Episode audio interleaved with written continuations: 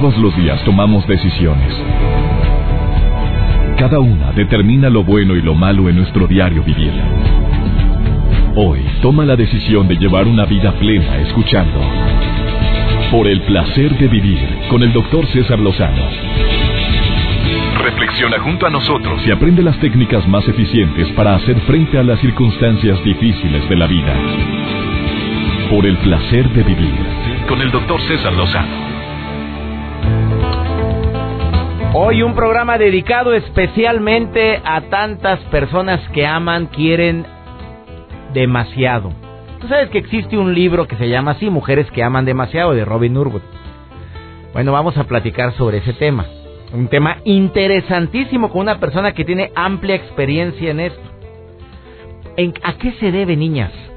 ¿En dónde se pierde la dignidad y empiezas a amar a quien a leguas se nota que no te quiere? Se nota que no quiere nada serio. Mira, le llamas, nunca está, cuando te contesta, ahorita te hablo y no te habló. Te das cuenta que la persona está ilocal, no lo es, no es localizable. Es que mi amor, no traía saldo. Mm, que la fregada. No, mi vida, es que, es que, ¿sabes que No podía contestar ahí donde estaba. Le mandaba, sal, eh, le, te, pero te mandé mensaje.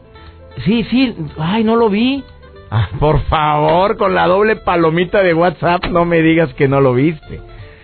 Ya pronto WhatsApp va a cambiar el sistema y se va a ver la palomita de otro color para saber que ya se leyó el mensaje. Porque pues a mí cuando me mandan mensajes y se ve la doble palomita, pues no quiere decir que ya lo haya leído, ni lo haya contestado, ni mucho menos. Simple y sencillamente entró al celular. O sea, se recibió en el celular. Eh, hay mujeres que aman demasiado hay personas que se enamoran de la persona equivocada, hay personas que siguen creyendo falsamente en que un día va a cambiar, en que esa persona tan violenta, persona tan celosa o tan indiferente, tú por arte de magia lo vas a transformar. Hay hombres que se equivocan de persona y aman a la mujer equivocada. Oye, si tus principios, tus valores, tu esencia dice que siempre has deseado tener una mujer pues parecida a mi mamá o a mis hermanas. ¿Cómo es tu mamá y tu hermanita? Pues son muy de la casa, sí, me encantaría que trabajara, pero que fuera cariñosa. Y te tocó una, no te tocó. atraes a ti, porque uno lo atrae, a una lagartona, una vieja cajetona de esas de calzón doble y amarrado, de esas que gritonas, a mí no me vengas con fregaderas, yo te... Oye, va totalmente opuesto al prototipo de mujer que un día soñaste, no serás un hombre que ama demasiado y que crees falsamente en que con el exceso de amor que le vas a dar o porque pues te conmueve que tuvo una infancia muy difícil ella, es que su mamá nunca la valoró, su papá la golpeaba y tú te conviertes en el San Francisco de Asís que vienes a redimir a la pobre mujer sufrida malhumorada, por cierto, mal encarada y bien arrastrada, bien flojota, no quiere mover un dedo, no jamás, no, no, a mí a veces de lavar platos, ¿qué te pasa? A mí eso de cocinar, por favor, oye, a ti te encanta que te cocinen el huevito revueltito, no, no, no, no, no, vamos a los tacos y si quieres, y si no, vete. Por un lado, ¿qué será que existe eso entre muchos hombres, que entre más mal lo tratan, ahí está?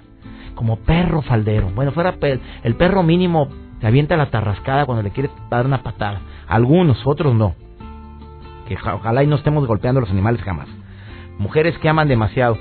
Pero también, mira, me encuentro aquí en cabina, estoy transmitiendo en vivo el programa, a Raimundo Sánchez, que tiene años dedicándose a lo que es la, eh, la sepultura, el, el decir adiós a las personas.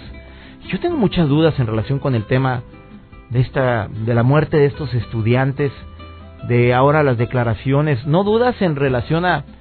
Yo no puedo hacer obviamente ninguna conjetura ni obviamente ni es el tinte del programa estar metiéndonos a, a, situaciones de este tipo. Pero como mexicanos sí, señores, todos, ¿eh? Queremos paz, queremos amor, queremos que prevalezca la armonía, deseamos todos los seres humanos que, que, que, se nos aclare qué sucedió con estos 43 estudiantes. ¿Esos restos son de ellos? Bueno, ¿cuánto tiempo? Ah, yo sí quiero aclarar algo. Cuando yo me muera, yo sí quiero que mi que, cremación. Yo sí quiero eso. ¿Usted, licenciada, también? También. Mira, aquí todos en cabina, todos que están aquí, eso de que me, me sepulten, aunque yo sé que no pasa nada, pero yo sí he pensado en eso. Pero 43 cuerpos, ¿cuánto tiempo se requiere para poder incinerar 43 cuerpos? Para que queden así y que nos dicen que fueron y tiraron las bolsitas, las bolsitas al río. A, bolsitas de 43 cuerpos. Oye, son esa, esa duda está ahorita circulando a todo lo que da en todo en el internet. Bueno, aquí está Raimundo Sánchez y él tiene es experto, perdón, en ese tema. Pues que él diga la opinión y usted haga sus propias conjeturas, usted haga su propia opinión, tenga usted su propio juicio en esto, porque todos estamos actualmente esperando esa respuesta y esperando, imagina, si así estamos la sociedad civil, ¿cómo estarán los padres de familia de estos 43 estudiantes desaparecidos y que presuntamente ya aparecieron sus restos en un río o en un lugar donde supuestamente los, los quemaron?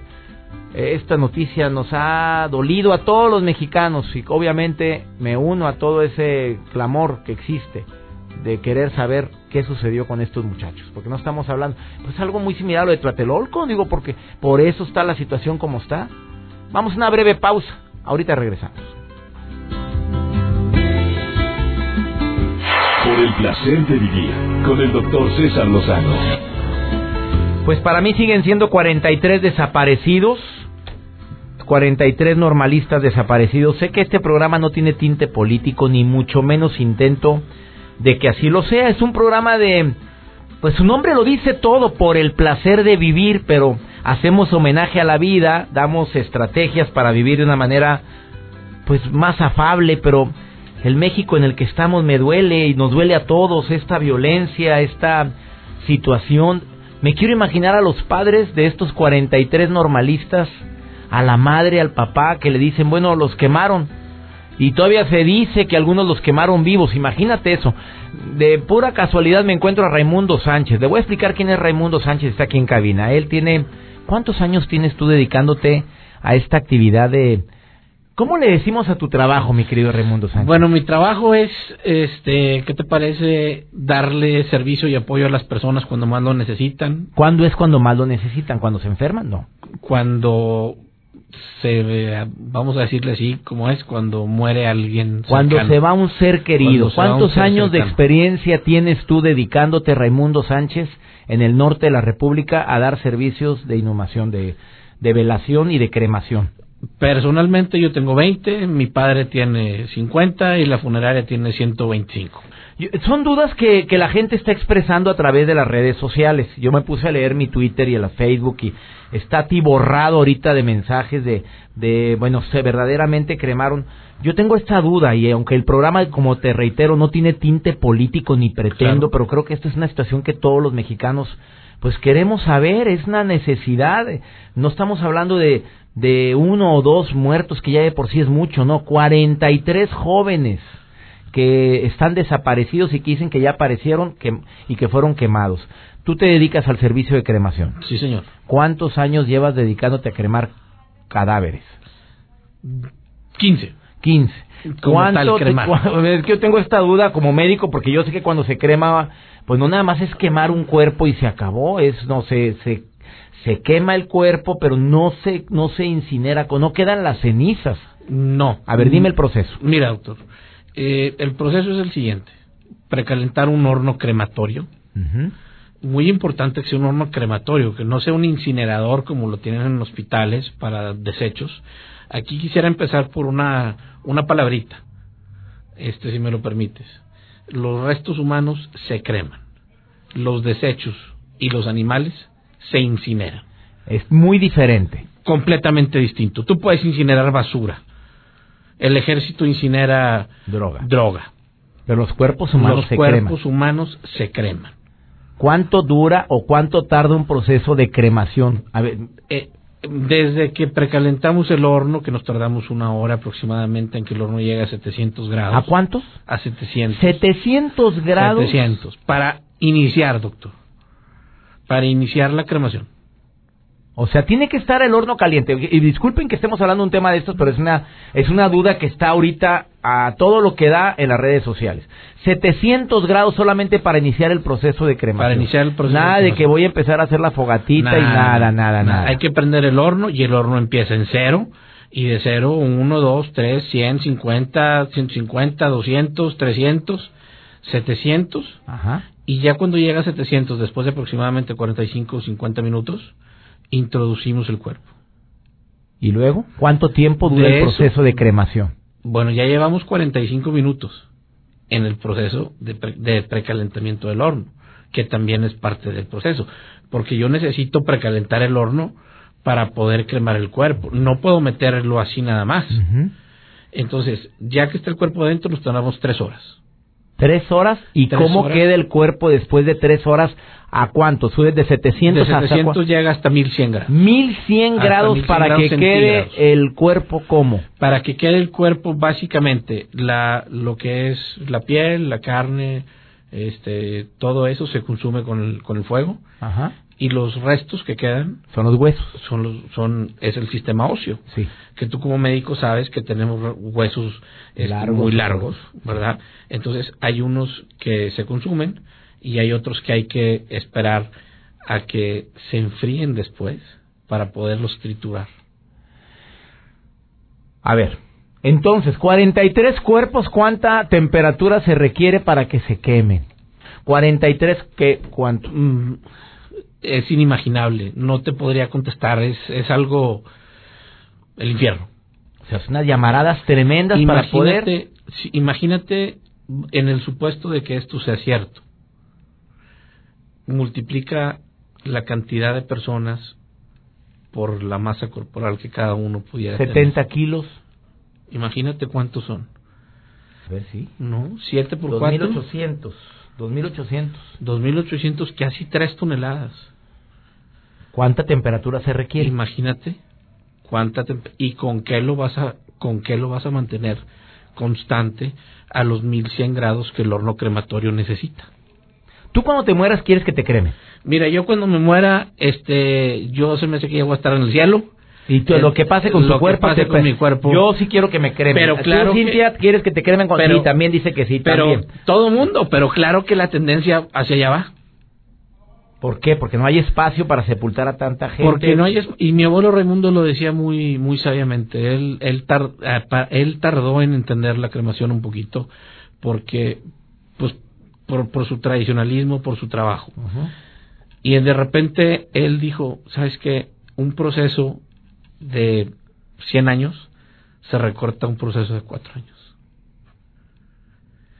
Todo lo que te vas a estar tú, vamos a decir, este, en, en, el, en, el, en el cementerio, imagínate que te sepultaron, Ajá. mm, solo Dios va a saber lo que pasa con tu cuerpo, que a la vuelta del tiempo van a quedar únicamente los restos óseos. A ver, entonces, 2.800 kilos, ¿a ¿qué temperatura se requeriría para incinerar y por cuánto tiempo según tu experiencia? No, pues, si uno, de- de- déjame te lo explico con uno, uno se necesitan 1100 grados y 4 horas en un aparato En que está hecho Especialmente para cremar.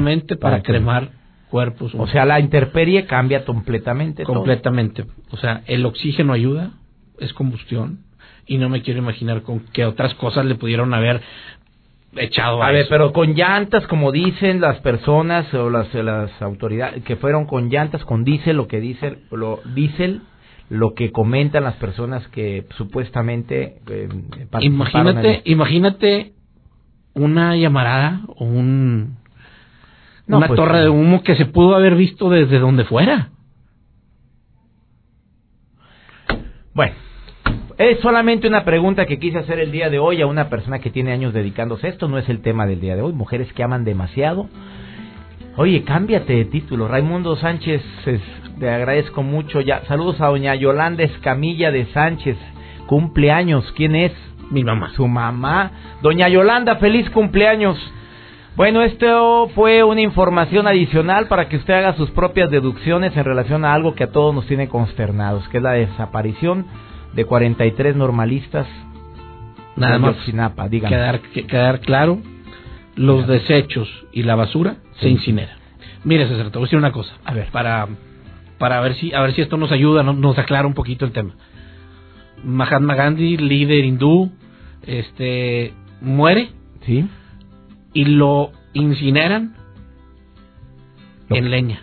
Incineran. O sea, no lo creman, es diferente. No, no, porque utilizaron leña para literalmente quemarlo. ¿Cuántos días estuvo? ¿O cuánto cuántas horas? ¿Tres horas igual que lo que...? No, no, no, qué esperanzas. Eh, ¿Diez, catorce días? Para que quedara como... Para que quedaran eh, la, la, estructura ósea y después habrán titulado los, los, los restecitos. Muy diferente. Completamente distintos. Dos cosas bueno, haga usted sus deducciones, una breve pausa y iniciamos con este tema de tantas mujeres que aman tanto a quien no deben, aman demasiado. Interesantísimo el tema del día de hoy. Por favor, hay necesidad de que alguien escuche este tema. Háblale para que lo venga a escuchar. Ahorita regresamos el placer de vivir con el doctor César Lozano. Mujeres que aman demasiado es el título del programa del día de hoy. Mujeres y hombres que aman demasiado. Vamos a agregar a los inocentes, sacrosantos, virginales hombres de Dios. Eh, recibo en esta cabina a la licenciada Perla de la Rosa, que es terapeuta, y agradezco mucho que el día de hoy venga. A ella le encanta el tema de mujeres que aman demasiado, pero también porque no habla de hombres que aman demasiado, licenciada. También, doctor. ¿Cómo detectamos a un hombre que se la está bañando en el amor, en el exceso de amor que le da a alguien que no se lo merece? Bueno, definitivamente es la misma situación. Este fenómeno de amar demasiado no va a distinguir género. Ah. Puede suceder tanto a hombres o mujeres de cualquier edad. Acláreme algo, licenciada Perla de la Rosa, que es psicoterapeuta y conferencista internacional. Acláreme algo. ¿De cuándo acá está ese fenómeno de más mujeres y hombres que aman demasiado? Bueno, definitivamente esto es algo de todos los tiempos. No podemos decir que el amar demasiado es cuestión eh, de una sola época. Definitivamente se da cuando uno empieza a prestar más atención a lo externo que a uno mismo. Y creo que culturalmente también, bueno, particularmente nuestra cultura, eh, anteriormente a la mujer, pues se le se le educaba de esta manera, ¿no? De poner la atención a los demás, poner la atención a los hijos, poner la atención a la pareja, pero ya dejar y abnegada. Así es, de, la, mujer sumisa. Y, y, esa sumisión últimamente ha disminuido porque ahora la mujer es independiente, la mujer trabaja, la mujer gana sus propios sus propios recursos para valerse por sí mismo. Eso es algo bueno. Es algo positivo. Lo negativo viene cuando la mujer empieza a querer competir con el hombre y empieza, eh, vaya, y pasamos de ese machismo tal vez al feminismo, que ninguno de los dos es algo que aplique, no es algo sano, definitivamente no lo es, que es cuando se da este fenómeno de los hombres que aman demasiado, aquellos hombres que eh, pues tienen a su mujer como prioridad en sus vidas, pero dejan de lado todas sus actividades, se olvidaron de irse a ver el fútbol con los amigos, se olvidaron de eh, las actividades que a final de cuentas como hombres disfrutaban por estar en casita, por estar temprano, por estar a merced de lo que la mujer le pida. ¿Cómo, diferencia, antes de entrar al tema de la mujer, cómo, cómo un hombre puede detectar que está amando demasiado? A ver, ahí cuando ya te dejas de todos tus gustos, aficiones, para lo que ella diga. mi amor, voy a ir al fútbol. Fútbol, más palomas. Aquí te quiero, mi amor. Y te quiero aquí. ¿Así? ¿Así detectas? Así es, definitivamente. Cuando hay una imposición de parte de la mujer y el hombre cede a todo lo que la mujer le pide, aún en contra de sus propios deseos sea dejar de lado, como lo comentaba usted, ¿no? El, el ir al fútbol, el, el, ver a los amigos, porque también hay mujeres muy celosas y muy posesivas. Pero son los amigos. Bueno, a final de cuentas no estoy diciendo que esto sea algo correcto, pero para que el hombre pueda identificar cuando te vas privando y tu círculo social se va haciendo cada vez más pequeño, cuando te vas aislando y todas tus actividades cotidianas pasan a un segundo plano porque hay mujeres que incluso llegan a controlar tanto a su pareja que hasta en el trabajo se les aparecen. Y cuidado, porque entonces cualquier colega pasa a ser una mujer que pone en riesgo la relación aunque no sea así que qué bueno que estamos tocando este tema, dice una persona que en forma anónima se comunica al programa y dice, hay mujeres que no solamente hacen eso, de que nos están eh, limitando nuestros hobbies, sino también nos revisan el celular, Así se piden las cuentas de Facebook. ¿Eso ya es pasarte de la raya? Por supuesto. Tú como terapeuta, ¿qué le dices a las personas que le dicen, oye, mi esposa me revisa la ropa, me revisa el celular y quiere que no le ponga eh, quiere saber la clave para entrar a mi Facebook. ¿Qué le dices tú a una a una mujer que eh, a un hombre que llega diciéndote eso en la terapia? No es algo sano en lo absoluto. Hay parejas que llegan eh, pues a, sentir que es tanta la confianza que pueden compartir inclusive eso, ¿no? Contraseñas de su email, contraseñas de eh, pues, licenciada usted está casada. Sí, así es. Usted no tiene compartir. Ahí está el marido. Mira, viene acompañado, no lo había visto. A ver, su marido no sabe la contraseña de su Face. No. Ni se la va a dar. No. Tú no sabes la contraseña del Face de tu marido, licenciada. Tampoco. Ni se la vas a pedir. Tampoco. ¿Por qué? A ver. Pero hay, hay mujeres que dicen algo ocultas. ¿Qué le contesta a usted? A ver, ¿qué? Pues bueno, definitivamente hay que respetar esa individualidad. No podemos invadir a la otra persona al grado de aplastarla y dejarla sin ese espacio vital. No es algo sano y a la larga, tarde que temprano, en el mejor de los casos, pues la situación va a tronar. Es una relación que está destinada a ir de la mano con mucho sufrimiento, porque en el peor de los casos dura toda una vida, doctor. ¿Y por qué no dicen alto, eh? ¿Por qué? Pues bueno, muchas veces cuesta poner esos límites por la baja autoestima que se tiene. Cuando hablamos de una baja autoestima, estamos hablando de alguien que no se quiere lo suficiente o no tiene la suficiente confianza para escuchar esa voz interior que le dice, hay que poner un alto. Por supuesto. Una mujer que ama demasiado, porque yo quiero que después de esta pausa usted me diga recomendaciones para quienes tienen estos puntos. Porque usted me diga ya, en caliente. Yo como mujer me dirijo ahora a las mujeres, ya hablamos de nosotros los inocentes varones, ahora usted le va a hablar a las mujeres, pero una mujer o un hombre que ama demasiado cree que ama demasiado cuando sufre, error. Así es. Cree que eh, cuando hablas más de, de él eh, que de ti mismo o de ella, más que de ti mismo, o sea, todo de, eh, alrededor, estás amando demasiado. Sí, tu todo el mundo gira alrededor de esa persona. ese es error. Error.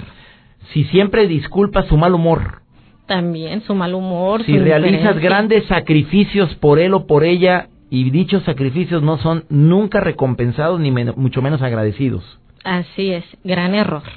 Cuando crees que no puedes vivir sin esa persona, ¿voy bien o mal- voy mal? Va muy bien. Cuando las personas amables, estables o confiables no te atraen y te parecen aburridos, tú prefieres mejor la emoción. Ahí estás eh, equivocándote de la persona y estás agarrando un torito por los cuernos y te va a cornar algún día. Así es, error muy común, además. Híjole. Bueno, después de esta pausa, en forma breve, quiero que me diga algunas estrategias que pueden ayudar a las mujeres que aman demasiado. A ver si alguien se identificó con lo que acaban de decir, incluyendo el pánico a que me abandone. Pégame, pero no me dejes. Grítame, pero nunca me dejes. A ver, si alguien se está identificando con esto, que usted me diga después de esta pausa algunas estrategias para las mujeres que aman demasiado. ¿Está de Claro acuerdo? que sí. ¿En qué Facebook pueden localizar a la licenciada Perla de la Rosa? Claro que sí, en el Facebook Nueva Perspectiva Centro Psicológico. Nueva Perspectiva Centro Psicológico, ahí pueden localizarle las preguntas que me están formulando a mí, pregúntenle a ella y las vas a contestar, ¿verdad? Así es. Una breve pausa, hablando de mujeres que aman demasiado y de hombres que aman demasiado. Por el placer de vivir con el doctor César Lozano. Mujeres que aman demasiado, hombres que aman demasiado. Yo sí recomiendo el libro de Robin Urbot que puede ayudarle muchísimo a la gente a tomar decisiones oportunas en su vida, sobre todo por la autoestima que bien dijiste, licenciada Perla. La gente se deja de querer y por querer tanto a los demás permite humillaciones, malos tratos. ¿Cuántas parejas ahorita estarán viviendo eso, Perla? Muchísimas. Desgraciadamente hoy en día es algo más común de lo que quisiéramos. El Vas que haya a dar estas faltas de respeto. Cuatro recomendaciones para las mujeres y hombres que aman demasiado. Primero, Así es. Primera recomendación, ámate a ti primero que a los demás. o sea, pero mm, ¿así ese grado? Es muy importante que la persona se ponga como prioridad en su vida y es que a lo mejor al escucharlo Pues cualquiera sí, sí. pensaría que suena muy egoísta, pero hay que diferenciar el ser egoísta y el amarte a ti mismo. Póngame el ejemplo con usted, delante de su marido que está ahí en- del otro lado del cristal en esta cabina. Claro ¿Cómo sí. le demuestras que te quieres más a ti que a él? Pues bueno, sería poniéndome atención a lo que yo necesito y, por ejemplo, dándome mi espacio para realizar un hobby. A mí me gusta mucho ejercitarme y mi marido sabe que me doy el tiempo y el espacio y con eso no le estoy quitando de nada, que es algo sano para mí, algo que disfruto y que inclusive en casa me hace estar más contenta con él. Y él no hace ejercicio. Pues bueno, él tiene otras aficiones.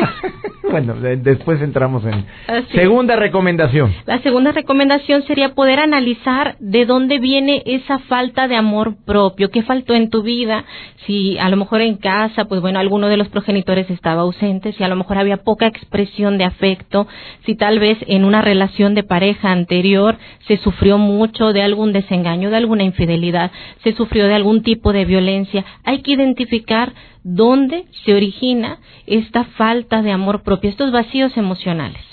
O sea, normalmente las personas que aman demasiado es porque tuvieron alguna carencia. Imagínate todos los papás que están ocasionando ahorita carencias en sus hijos. Hijos o padres, perdón, padres o madres de familia que me están escuchando ahorita, cuyos hijos son testigos de pleitos de malos tratos, de vejaciones, esos niños pueden enamorarse de la persona equivocada y permitir esos mismos malos tratos. Así es, pueden repetir exactamente ese mismo patrón. ¿Qué porcentaje de los hijos repite el patrón de lo que vivió en su infancia? Bueno, la gran mayoría. Pudiéramos decir que al menos un 80% lo repite exacto o bien hace el intento de hacerlo pero en el opuesto, no es libre de hacerlo a su manera. Tercera recomendación, licenciada Perla, para las personas, hombres o mujeres que están amando demasiado y a la persona equivocada. Muy bien, la tercera recomendación sería brindarte esa atención que estás demandando de los demás, porque este amar demasiado también es como una necesidad de recibir esa atención, ese reconocimiento, ese, oye, gracias porque siempre estás aquí para ayudarme, oye, gracias, eres la persona más dedicada aquí en el trabajo, la que se queda hasta altas horas de la noche, la que deja de lado su vida personal, porque es que el amar demasiado también se puede dar, no nada más en la pareja, se puede dar con la familia, se puede dar con el trabajo, inclusive con las amistades. Necesitas darte a ti mismo la atención, el reconocimiento, que tú estás buscando llenar a través de alguien más. Pues es un autorreconocimiento lo que tú dices. Así es, necesitas tener eh, ese reconocimiento a, a, quien eres en esencia, no nada más a lo que tú haces, porque hay que valorarnos por lo que somos, por el simple hecho de ser y estar, y no por lo que hemos logrado, como muchas personas lo intentan. Qué fuerte. Última recomendación. Pues bueno, última recomendación y muy importante, el que puedan buscar ayuda, poder acercarse y, apoyarse en la familia, poder apoyarse en, pues, en, en, los especialistas. En este caso, una psicoterapia es importantísima porque estamos hablando de la rehabilitación de una adicción. Amar demasiado es ser adicto a relaciones destructivas. Ahí está la recomendación de Perla de la Rosa. El, repíteme dónde te puede localizar la gente. Mira la cantidad de preguntas que hay, Perla. A ver, claro ¿cuál, que sí. ¿Cuál es el lugar donde te pueden localizar? El Facebook. Muy bien. El Facebook es Nueva Perspectiva Centro Psicológico, al igual el sitio web www.nuevaperspectiva.net. Nuevaperspectiva.net es su página web, por ahí pueden entrar a su Facebook y al Twitter también. También, así. Gracias, Perla. Gracias. Vamos con Almas Cendejas, dos minutos y medio con una nutrióloga que verdaderamente nos ayuda a encontrar el verdadero placer de comer sanamente. Alma, te saludo con mucho gusto, ¿cómo estás? Por el placer de vivir presenta, por el placer de comer sanamente, con Almas Cendejas. Hola, qué gusto recibirlos en su sección por el placer de comer sano. Soy Alma Cendejas y estoy a sus órdenes en acendejas.com. Hoy es 11 de noviembre, pero el próximo 14 de noviembre se celebra el Día Mundial de la Diabetes. Se instituyó ese día porque se deben de hacer campañas de concientización sobre esta enfermedad, porque es una enfermedad que cada día tiene más personas que lo están padeciendo. Este día fue instaurado por la Federación Internacional de Diabetes y la Organización Mundial de la Salud desde 1991 como respuesta al alarmante aumento de los casos de diabetes en todo el mundo. En el 2007, Naciones Unidas celebró por primera vez este día tras la aprobación de la resolución en diciembre del 2006 del Día Mundial de la Diabetes, lo que convirtió este día oficial también la ONU. El Día Mundial de la Diabetes reúne a millones de personas en más de 160 países para que la gente sepa qué es lo que debe de hacer en relación a esta enfermedad. Tanto las personas que lo llegan a padecer como los familiares que pueden llegar a padecer también esta enfermedad. Se hacen muchísimos eventos, tanto locales como nacionales, que están relacionados con el área de la salud. En este año se van a hacer varias cosas que son claves. Hagamos que los alimentos saludables sean la opción fácil. Vamos a tener una alimentación saludable. Es importante que te informes y decidir. Una alimentación saludable comienza por el desayuno. Es importante decirles que la diabetes es una enfermedad que se puede controlar 100% si nosotros nos cuidamos y la respetamos. La diabetes es una enfermedad que si tú la respetas, ella te va a respetar a ti. Si tú dices, no pasa nada, como quiera de algo me voy a morir, las complicaciones de la diabetes son muy fuertes. Insuficiencia renal, problemas a nivel de las arterias, problemas con los ojos, llega a haber eh, problemas de circulación sanguínea. No lleguemos a esos puntos. Por eso es que se instituyó este día, para concientizar y decir, quita todos aquellos alimentos que no te sirven, que realmente nadie los necesita, porque son carbohidratos simples. De ahí en adelante puedes comer todo lo que quieras, frutas, verduras, cereales, carne, pescado, pollo, leche, yogur, tortilla de maíz, pan integral, cereales integrales. O sea, realmente la dieta del diabético es la dieta más balanceada. Vamos a hacer caso al Día Mundial de la Diabetes. Vamos a cuidarnos y más si existe en tu familia un problema de esta salud. Y no olvides cuidar tu cuerpo, cuidar tu alimentación. Por favor, cuida tu vida. Nos escuchamos en la próxima. Por el placer de vivir con el doctor César Lozano. En conclusión, una relación de este tipo de mujeres que a pesar del dolor siguen amando, hombres que a pesar de los malos tratos siguen rogando, tiene consecuencias desastrosas. ¿Por qué te sientes frustrada, frustrado, resentido, confuso? Además, puedes llegar a sentirte hasta avergonzada y culpable. ¿Por qué? Porque crees que si no funciona la relación es tu culpa. Pero todo porque no has hecho lo que la licenciada Perla dijo. Vete a tu infancia y checa dónde viene esa carencia, eh, sanación del niño interior otra vez. A ver, ¿qué viví en mi infancia para yo andar mendigando amor ahorita? A ver, ¿qué me faltó? ¿Quién me humilló en alguna relación pasada para sentirme que no merezco? Por favor, siéntete merecedor del amor y del respeto de los demás. Digo, esto es algo necesario. ¿Cómo voy a a cambiar si no empiezo a analizar qué, qué viví en mi pasado para sentirme así en mi presente. Para reconocer una relación dañina es bien importante tener claro que lo que que un amor sano y enriquecedor me permite crecer en todos los aspectos. Me siento pleno, se me nota, ando contento, me encanta estar con la persona que amo. Eh, un amor insano, pues bueno, me siento incómodo, me siento culpable, me siento que se me sale el corazón, me asusta, me, llega y ay, que la fregada. Ah, déjame ver cómo le hago para que ande contenta. Es amor insano. ¿Qué te parece de esto? El libro de Robin Urwell lo recomiendo. Enumera una serie de rasgos que son muy comunes en las mujeres con este problema, pero también en los hombres. Hoy ya nos vamos, qué rápido se me pasó el programa, pero Espero que el placer de vivir esté cumpliendo con la misión para lo cual fue creado este programa, para ayudarte a disfrutar el verdadero placer de vivir. Amo este trabajo, no sabes cuánto disfruto tener un micrófono frente a mí, transmitir este programa a tantos lugares en la República Mexicana.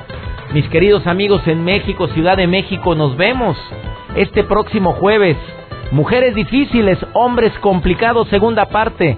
Centro Cultural, antes Teatro Telmex, sala número uno, últimos boletos. Sistema Ticketmaster y en taquilla. 8 de la noche este jueves. Vete a divertir con un servidor. Te vas a reír desde que empieza hasta que termina. Este monólogo. Mujeres que aman demasiado, segunda parte. Si no viste la primera, no te apures. No, no te apures por eso. Hay un breve resumen y te va a encantar esta presentación. En Puebla el viernes y en México este jueves. Tenemos una cita, ya sabes el horario, ya sabes la estación. Que Dios bendiga tus pasos, Él bendice tus decisiones. Recuerda, la bronca más grande, no hombre, no es lo que te pasa, es cómo reaccionas a eso que te pasa. Ánimo, hasta la próxima. Tus temas de conversación son un reflejo de lo que hay en tu interior. Y hoy te has llenado de pensamientos positivos al sintonizar por el placer de vivir con el doctor César Lozano. Escúchanos mañana con nuevas técnicas y alternativas para disfrutar de Por el placer de vivir con el doctor César Lozano. Con el doctor César Lozano. Una producción de MBS Radio. Todos los derechos reservados.